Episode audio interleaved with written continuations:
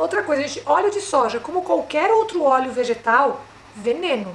Veneno. Repete com a tia Pri. Óleos vegetais são venenos criados pela indústria, são oxidados já, então você já compra o óleo, ele vem oxidado na garrafa. Então você coloca aquilo pra dentro, é um veneno para você, super inflamatório, porque tem muito ômega 6, então desequilibra o ômega 3 e o ômega 6. Quando você faz isso no seu corpo, mais ômega 6, menos ômega 3, você fica pró-inflamatório, você fica mais tendencioso a ter inflamações no seu corpo, tá?